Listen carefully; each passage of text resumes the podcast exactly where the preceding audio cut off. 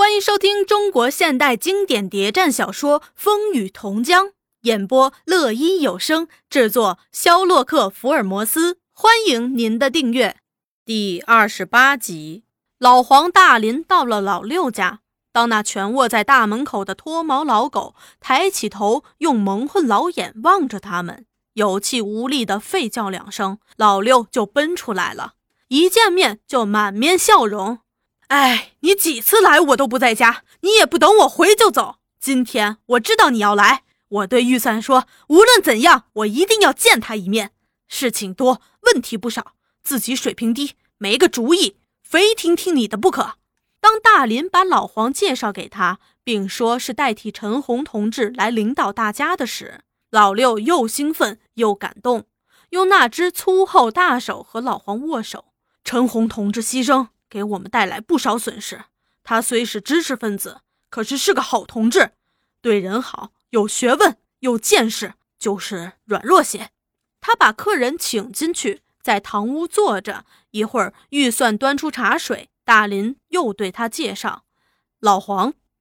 预算只是笑，见过了。老黄觉得奇怪，大嫂，你在什么地方见过我？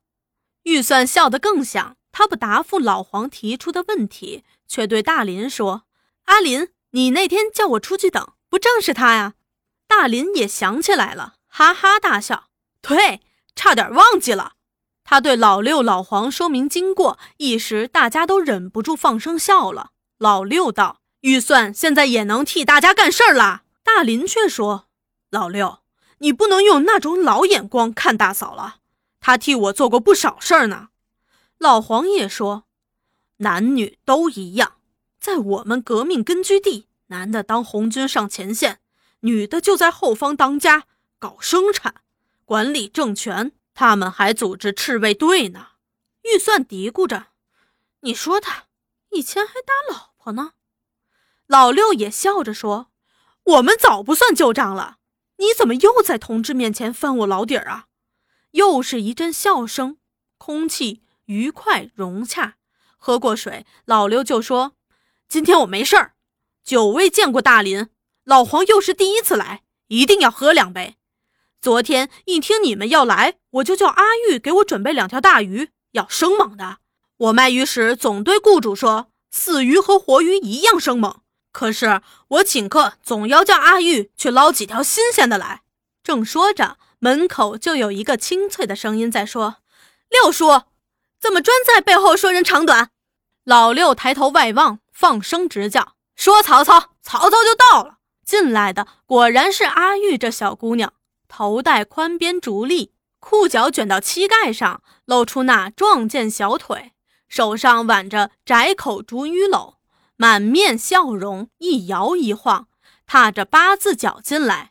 见有客在，吐了下舌头，又想缩回去，却被老六叫住。进来，没有外人。阿玉这才跨步走进堂屋，一本正经地说：“爷叫我送鱼来，说大的没有，小的和瞎子凑数，有二斤来重。”老六问：“可全是生猛的？”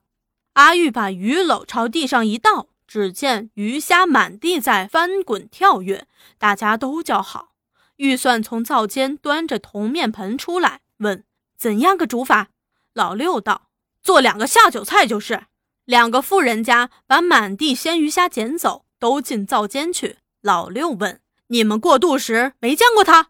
大林说：“我们算是老主顾。”老黄也说：“他的包歌唱的可真动听。”老六道：“这孩子生猛的就像满地滚跳的鲜鱼鲜虾，只是生来命苦。当年他祖孙两人在咸江口被鱼霸迫得走投无路。”于爸叫人对老艄公说：“我看中你家阿玉，要抬举你，把他给我做小吧。”那老人一家老小都死在海里，只剩下这块骨肉，哪儿肯嫁人做小啊？不敢公然反对，只推说蒙老爷抬举，多多感谢。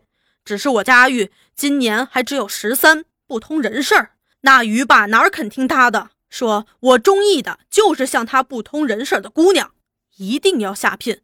那老头急得要跳海，那鱼爸又说要在我的海面上讨活，不肯把姑娘给我就离开。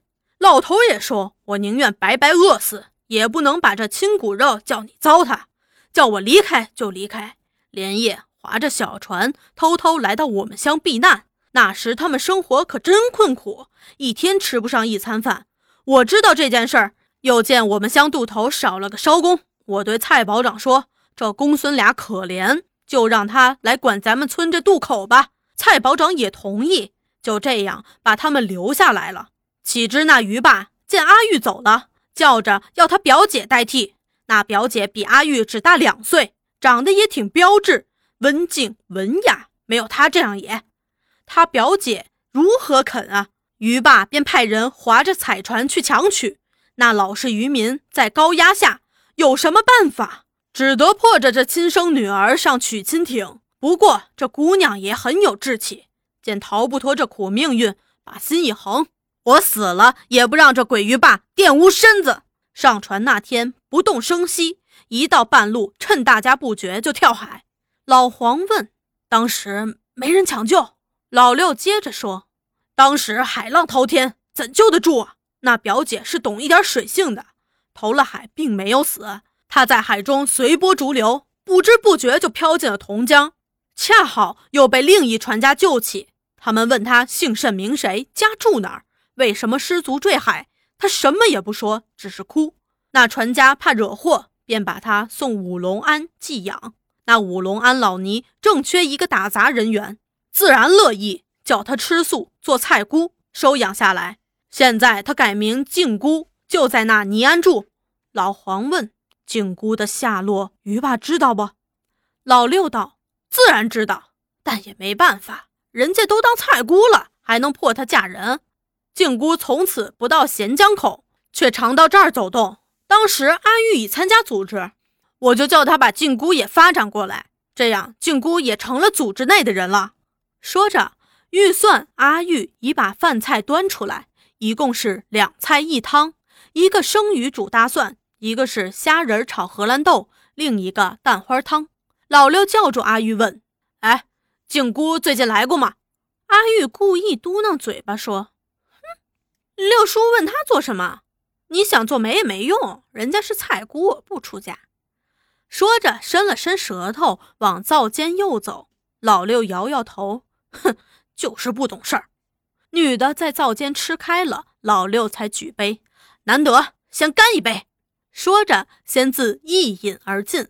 老黄跟着，大林却说：“我只会吃菜。”老六的酒量不大，但习惯于喝两杯。酒一下肚，面孔、脖子连头皮都涨红，话也多起来。这时，他就对老黄说：“ 嘿嘿，看到你我就高兴。”人多主意多，办事劲头足。这儿的事儿不好办，就是难不倒我们。陈红同志牺牲后，有人开始怕了，怕什么？怕死呗。我说干革命就不能怕杀头，怕杀头还叫什么革命？革命就是这个意思，不是我们去杀反动派的头，就是反动派来杀我们的头。你说对不对？老黄微笑着，心想。沈渊最好能听一听这位农民同志的话。有人迷信反动派办的报纸，说江西红军失败了，共产党被消灭了，革命没什么前途。我对这种人说：不要相信反动派的胡说八道。共产党工农红军是永远不会失败的，永远消灭不了的。蒋介石宣传红军失败，共产党消灭，宣传了多少年？可是红军怎样？共产党又怎样？是越打越多，越战越强。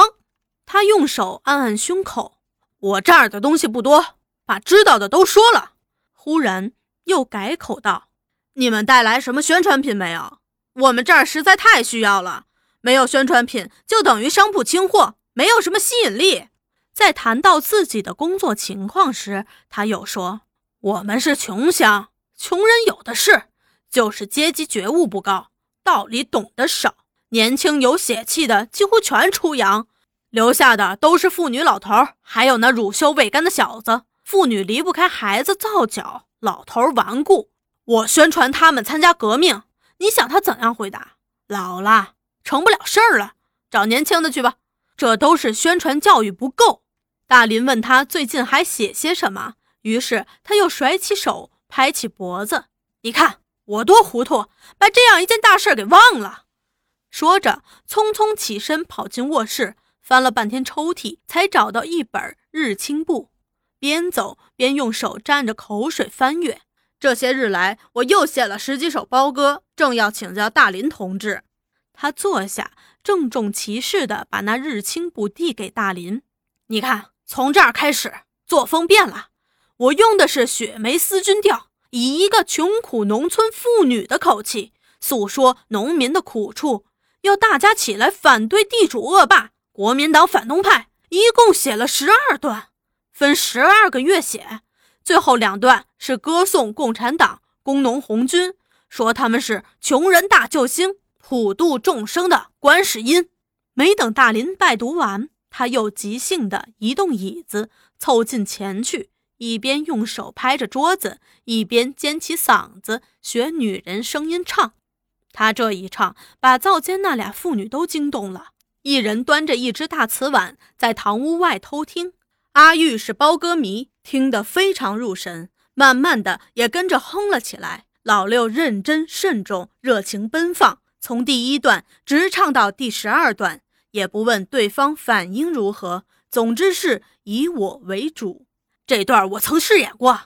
他唱唱又说：“我想了解群众反应，在卖鱼时曾唱给一大群人听，他们听了都很感动。”阿玉在门外忽然嘻嘻哈哈地说：“要是我就不敢动。”老六一抬头见他在那儿偷听，说：“小鬼，你又来捣乱！我写的新包歌总比你那……”他学起他那尖细嗓子唱：“你我相亲是应该，别人闲言不理睬。”说的大家都哄堂大笑，阿玉更是乐。他伸手要借歌本去抄，老六得意的问。你不是说听了不感动吗？却把歌本交给他。